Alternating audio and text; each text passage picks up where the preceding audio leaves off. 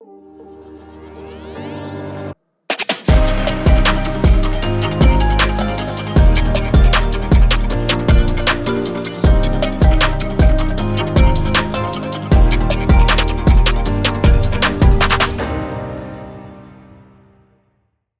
und herzlich willkommen an der Apotheke von Apovit. Mein Name ist Marcel Becker und ich bin Gründer und Geschäftsführer der Apovit GmbH. Vielen Dank, dass du heute wieder mit dabei bist bei der nächsten Folge an der Apotheke.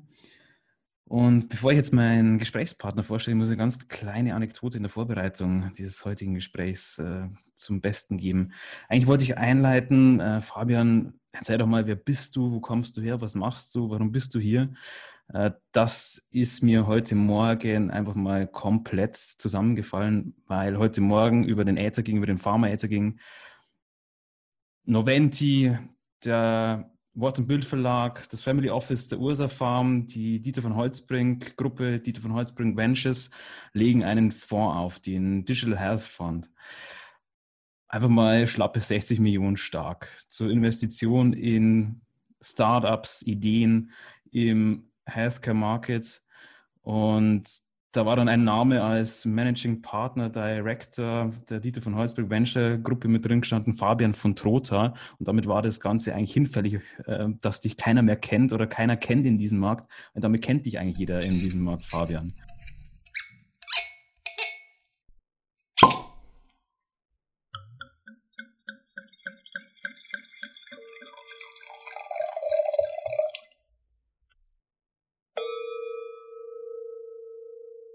Herzlich willkommen und vielen Dank, dass du heute bei mir, bei uns bist. Und herzlichen Glückwunsch an dieser Stelle zu diesem Rieseneinschlag in, in dem Markt, was ihr davor habt.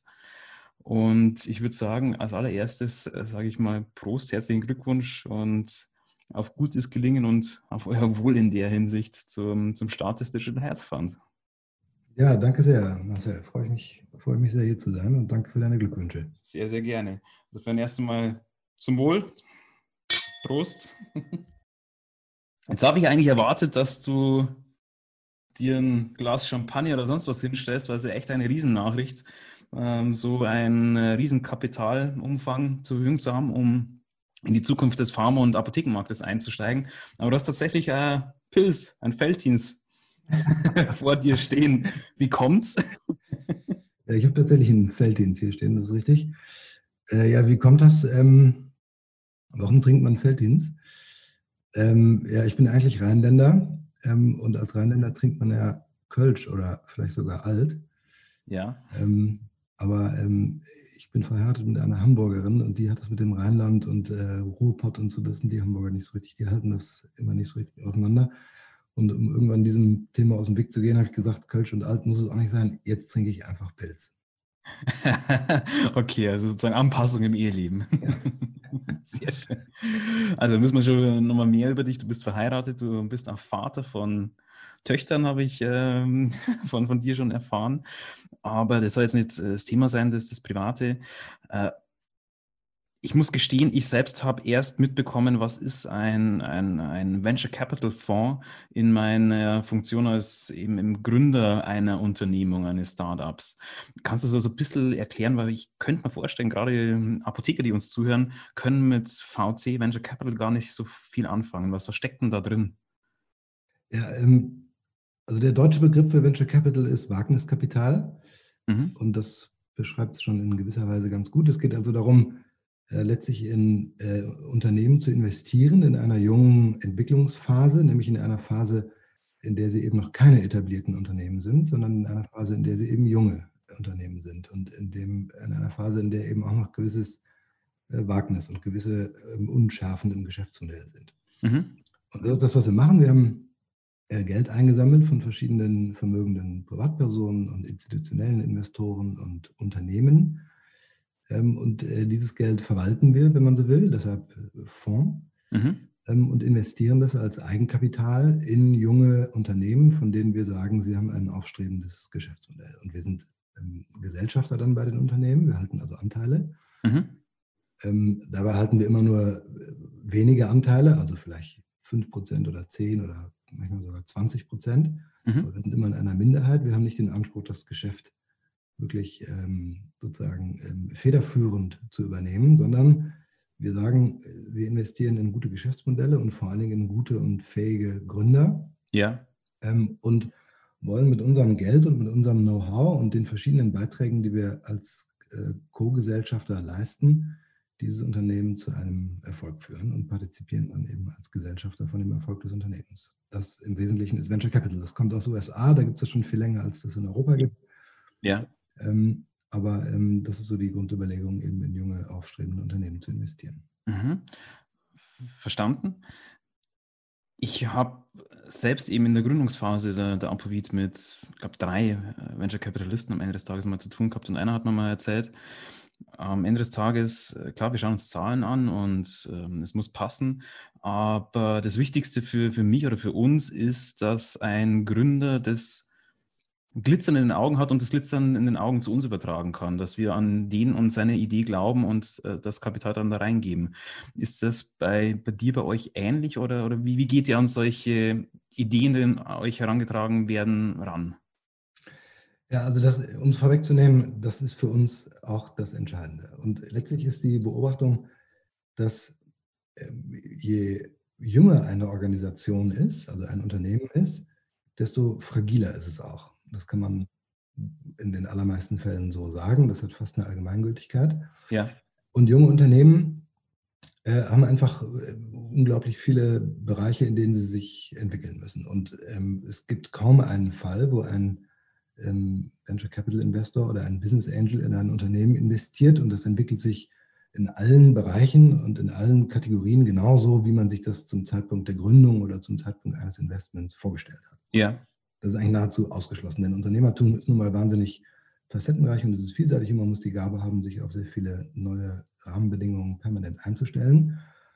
Und das hat eben eine, das letztlich formuliert die Anforderungen, die an Unternehmensgründer gestellt sind, nämlich, ähm, und das ist das, was es auch kompliziert macht, man braucht einerseits eine große Beharrlichkeit als Gründer, mhm. also auch die Fähigkeit haben, in gewisser Weise, ich sage jetzt mal, mit dem Kopf durch die Wand zu gehen mhm, mh. und sich nicht von der ersten Unwägbarkeit irritieren zu lassen. Ja. Das ist die eine Fähigkeit, die man braucht. Und die andere Fähigkeit, die man braucht, ist, dass man eine sehr hohe Anpassungsfähigkeit haben muss. Man muss sich an neue Rahmenbedingungen eben sehr schnell anpassen und äh, eben seine Strategie abändern. Und das sind zunächst mal zwei Dinge, Beharrlichkeit und Anpassungsfähigkeit, die sich in gewisser Weise ausschließen oder die vielleicht in einem Gegensatz oder in einem Konflikt miteinander stehen zumindest. Mhm, ja, verstehe, was du meinst. Aber das ist die Anforderung, die gestellt ist an die, an die Gründer. Ähm, und deshalb ist es ähm, wahnsinnig wichtig, in ein gutes Gründungsteam zu investieren. Und als Akademiker ist man ja immer dazu geneigt, ähm, letztlich das breite Spektrum aller Kriterien bewerten zu wollen. Mhm. das ist, glaube ich, ein ganz normales Unterfangen. Aber man darf eben nicht vergessen, dass man eben die, die, ähm, sozusagen die, die Gewichtung der Kriterien auch richtig machen muss. Und bei jungen Unternehmen, und wir investieren in Unternehmen, die haben vielleicht fünf oder vielleicht acht oder vielleicht 15 oder 20 Mitarbeiter, also sehr junge Organisationen. Ja. Da ist es ganz einfach so, dass einfach unglaublich viel noch passieren kann. Und da muss man vor allen Dingen die Sicherheit haben, und diese Dinge sind alle nicht vorhersehbar, aber man muss eben die Gewissheit haben, äh, zum Zeitpunkt des Investments, dass man mit einem, mit einem Gründungsteam ähm, unterwegs ist, den man mhm. traut, die verschiedensten Herausforderungen, die einem begegnen werden, mhm. gemeinsam zu meistern. Mhm. Und da müssen wir uns auch immer, und das muss jeder Fonds, aber für uns trifft das genauso zu, müssen uns immer letztlich rückbesinnen, dass das, dass das ultimativ Entscheidende bei einem Investment ist. Mhm. Natürlich ist es der Markt und natürlich ist es die Technologie und es sind die Geschäftsaussichten und es sind auch die bisherigen Errungenschaften des Unternehmens und es sind die Financials und es sind lauter äh, weitere Kriterien noch, aber das, was das wichtigste Kriterium ist, ist ein gutes und fähiges Team. Mhm. Okay, also deckt sich mit dem, was, was ich da so sagen, mit auf den Weg bekommen äh, habe. Was ich persönlich noch festgestellt habe, äh, warum beispielsweise bei, bei uns in Apovit kein Venture Capitalist drin ist. Erstens, äh, Skalierung ist etwas, was äh, euch sehr, sehr wichtig ist, postuliert sich jetzt einfach mal. Also eine, eine ein gewisser Hebel im Investment zu finden. Und was ich wiederum festgestellt habe, aus meiner Perspektive heraus, oftmals haben die Fonds sehr agiert wie, wie ja, so die, die Phrase Stupid Money. Da war eigentlich nur Geld, das irgendwo reingeschossen worden wäre und wenig zur Entwicklung des Unternehmens beigetragen hätte oder auch zur strategischen Entwicklung des, des Unternehmens. Wie, wie stellt ihr euch da mit dem Digital Health Fund auf? Also das sind zwei total richtige und wichtige Aspekte, die du da ansprichst. Also ähm, Skalierung, klar, ist ein großes Thema. Das liegt letztlich an den Zwängen, denen ein Venture Capitalist unterliegt. Mhm. Ähm, und der ist im Wesentlichen daran begründet, dass wir ja nicht unser privates Geld investieren, das machen Business Angel, sondern wir sammeln ja Geld ein mit einer bestimmten Investmenthypothese, mit einem gewissen Investmenthorizont, mit, einer, mit einem Konzept, was wir unseren Geldgebern erläutern und auf das die Geldgeber eben Geld einzahlen. Und mhm. eines dieser Elemente ist, dass ein, ein Fonds wie, wie wir ihn betreiben eine Laufzeit hat und man den Geldgebern verspricht, nach einer gewissen Zeit das Geld zurückzuzahlen. Ja. Und das ist in der Weise ein, ein, ein, eine, ja, eine interne Restriktion, ein Zwang, den man sich da aussetzt, weil man eben sehen muss, dass in der Zeit, in der man die, in der der Fonds läuft, also die über die Fondslaufzeit gesehen, man es schafft, die Investitionen ähm, eben zu materialisieren. Und da mhm. hat man nicht 15, 20, 25 Jahre Zeit, ein Unternehmen ganz mit kleinen Schritten groß zu machen, sondern äh, man braucht eben eine gewisse Geschwindigkeit und das ist das, was die Venture Capitalisten an Skalierung. Mhm. Mhm. Das ist das eine und das andere ist, äh, du sprichst an Stupid Money. Ähm, also das äh, ist auch eine sehr richtige Beobachtung, dem kann ich nur zustimmen. Ich ähm, beobachte, dass sich der ganze Bereich des Private Equity, zu dem Venture Capital letztlich zählt, mhm. über die letzten Jahre oder die letzten 15, 20 Jahre doch schon sehr äh, weiterentwickelt hat. In, ähm, sozusagen die, die Investmentbereiche und die Investmenthypothesen werden immer präziser und werden immer, immer klarer. Ja. Also es gibt eine Menge äh, Geld, was so in den Finanzmärkten zur Verfügung steht, um in, um in Unternehmen investiert zu werden. Aber ähm, es gibt eben auch eine Menge Wettbewerb und als Investor muss man sich äh, halt sehr differenzieren von anderen Geldgebern, um auch wirklich an die guten Teams mit den guten Geschäftsmodellen ranzukommen und dann am Ende zum Zug zu kommen mit seinem Investment. Und da mhm. muss man auch die Gründer überzeugen, ganz einfach, dass man eben ein guter Gesellschafter ist. Und ein guter Gesellschafter ist man eben dann, wenn man über das Geld hinaus noch weitere Elemente mitbringt, die zum Geschäftserfolg beitragen. Also tatsächlich so, dass ihr also ich will nicht sagen, drum buhlen müsst, dass ihr die Geschäftsmodelle bekommt. Also ihr werdet jetzt nicht überflutet mit Ideen, sondern es ist sogar eher das, das, das Angebot äh, eher die, die Problematik für euch. Oder wie muss ich das verstehen? Also das, was für uns ganz wesentlich natürlich ist, ist, dass wir an die richtigen ähm, Geschäftsmodelle mit den richtigen Teams und den richtigen ähm, Ideen in der richtigen Phase auch rankommen. Mhm.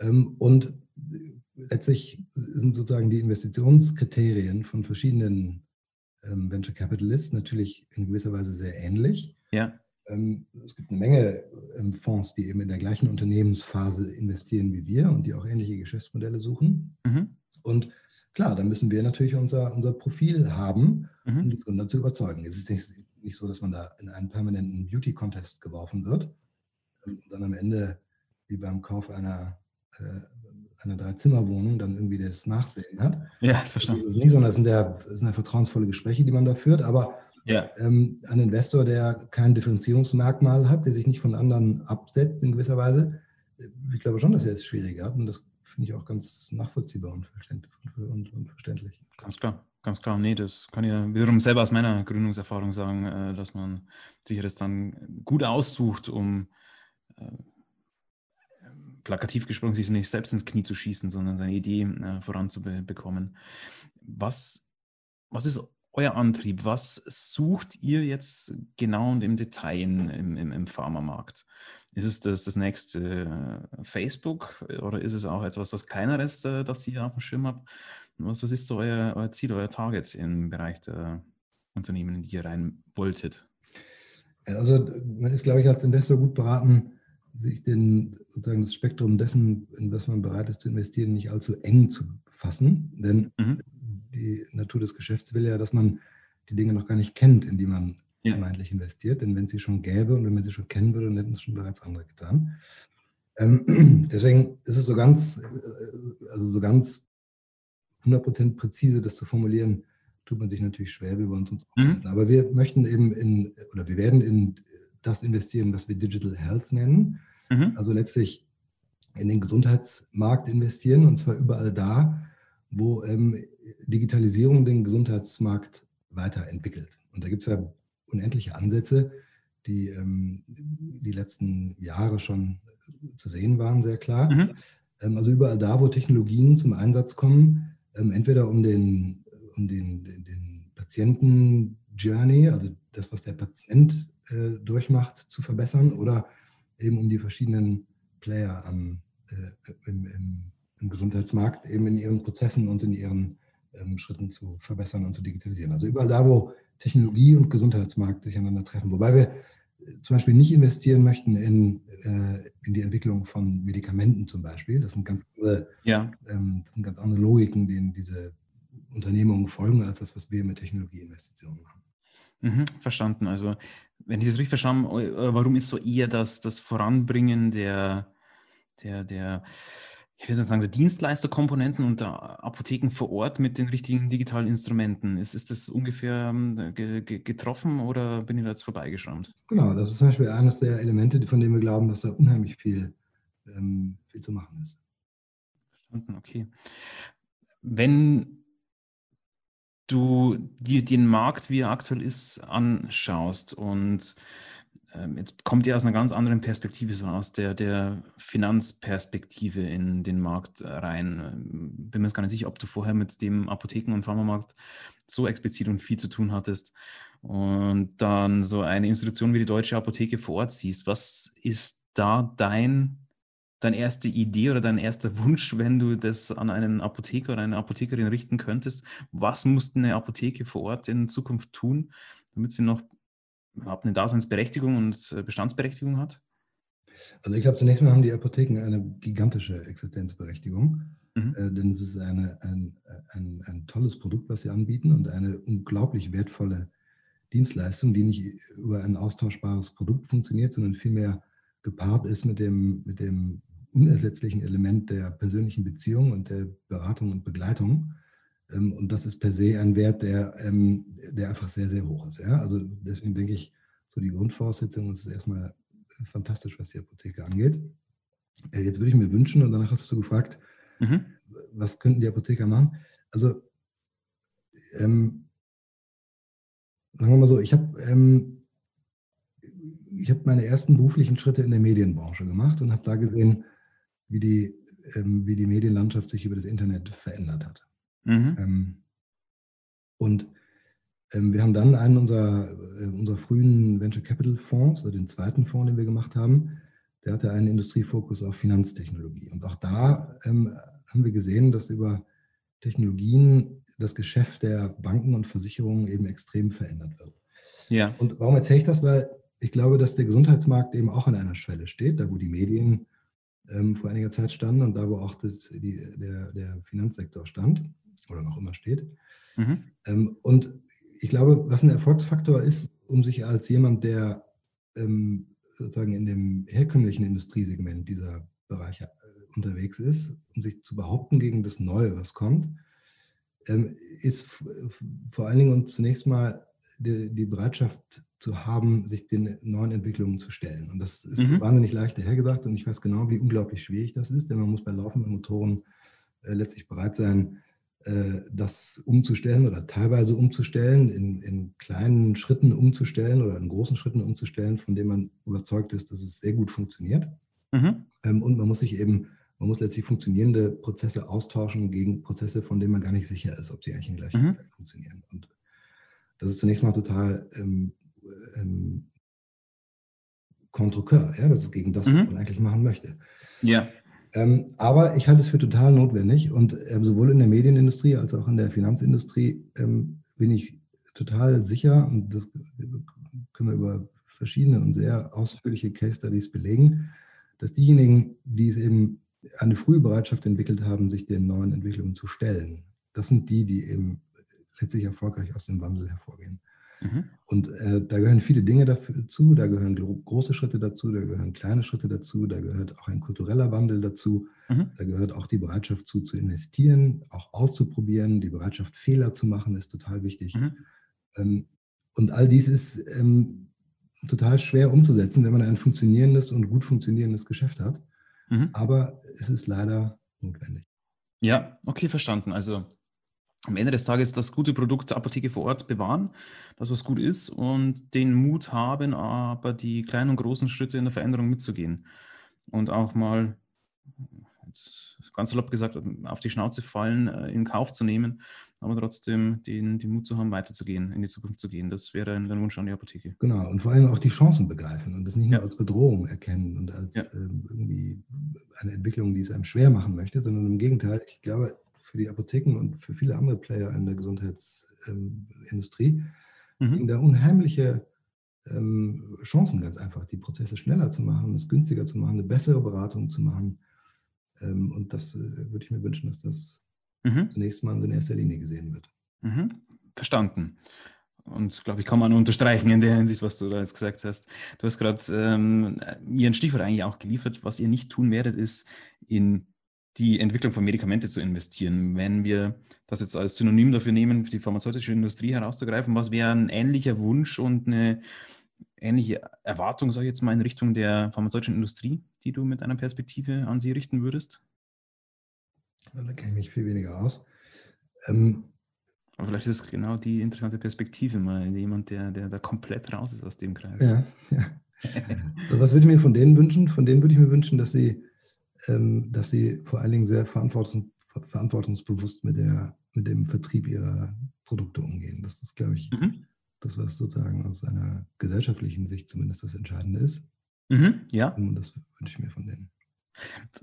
Sehr kurzes, im, im positiven Sinn, äh, kurzes äh, Statement. Und tatsächlich habe ich das ein paar Mal gehört in dem Rahmen, in dem wir uns gerade befinden, das äh, Ethische auch vielleicht mit äh, ranzubekommen in gesellschaftlicher Hinsicht ich glaube, wir hatten jetzt gerade während der Corona-Zeit so ein Beispiel, dass Antibiotika und die Lieferengpässe, die Herstellung von Arzneimitteln außerhalb Europas, außerhalb Deutschlands, in China oder sonstigen Ländern, die eventuell auch mal den Hahn zudrehen könnten, etwas ist, was wir betrachten müssen, nicht nur die pharmazeutische Industrie unter wirtschaftlichen Aspekten, sondern vielleicht auch die Politik nochmal anders betrachten müsste. Insofern, glaube ich, passt das gerade sehr, sehr gut in unsere Zeit. Und äh, die Zeit verfliegt, muss ich jetzt glatt sagen. Äh, ich könnte da tatsächlich nur länger mit dir unterhalten, was, was ihr so vorhabt. Und äh, muss das im Nachgang auch nochmal mit dir off the record ganz kurz äh, weiterführen. Aber vielleicht noch ein ganz kleiner Aufruf. Ich hoffe, das ist in deinem Sinne. Wenn jemand da draußen eine Idee hat, dann glaube ich, seid ihr immer empfänglich für solche Ideen. Absolut.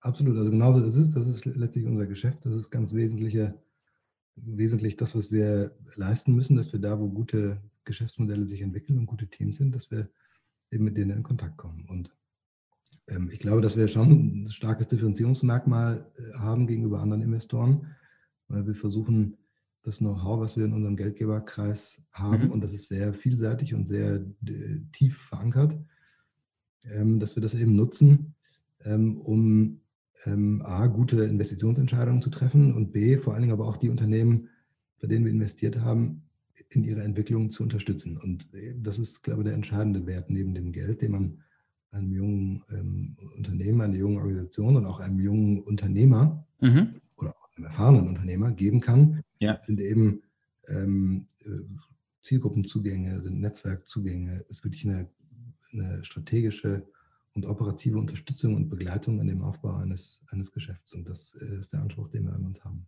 Und deshalb freue ich mich sehr, wenn wir mit, mit Gründern ähm, in Kontakt kommen und ähm, vermeintlich ähm, ein gutes Investment tätigen. Ja, also dann nochmal der explizite Aufruf für alle da draußen, die Ideen haben, an den Digital Health Fund und Fabian von Trotha und seine Companions heranzutreten. Fabian, ich danke dir, dass du heute mit an der Theke warst, bei mir warst. Ähm, nochmal zum Wohl und viel Erfolg in Zukunft. An äh, euch da draußen ein herzliches Dankeschön, dass ihr mit dabei wart bei der Folge. In zwei Wochen geht es weiter. Ab Mittwoch, 6 Uhr morgens, ist die nächste Folge der Apotheke online. Und bis dahin folgt uns gerne auf den Social Media Kanälen, wo wir aktiv sind. Und ich sage nochmal zum Abschluss vielen Dank und danke an Fabian und viel Erfolg für den Digital Health Fund. Danke sehr.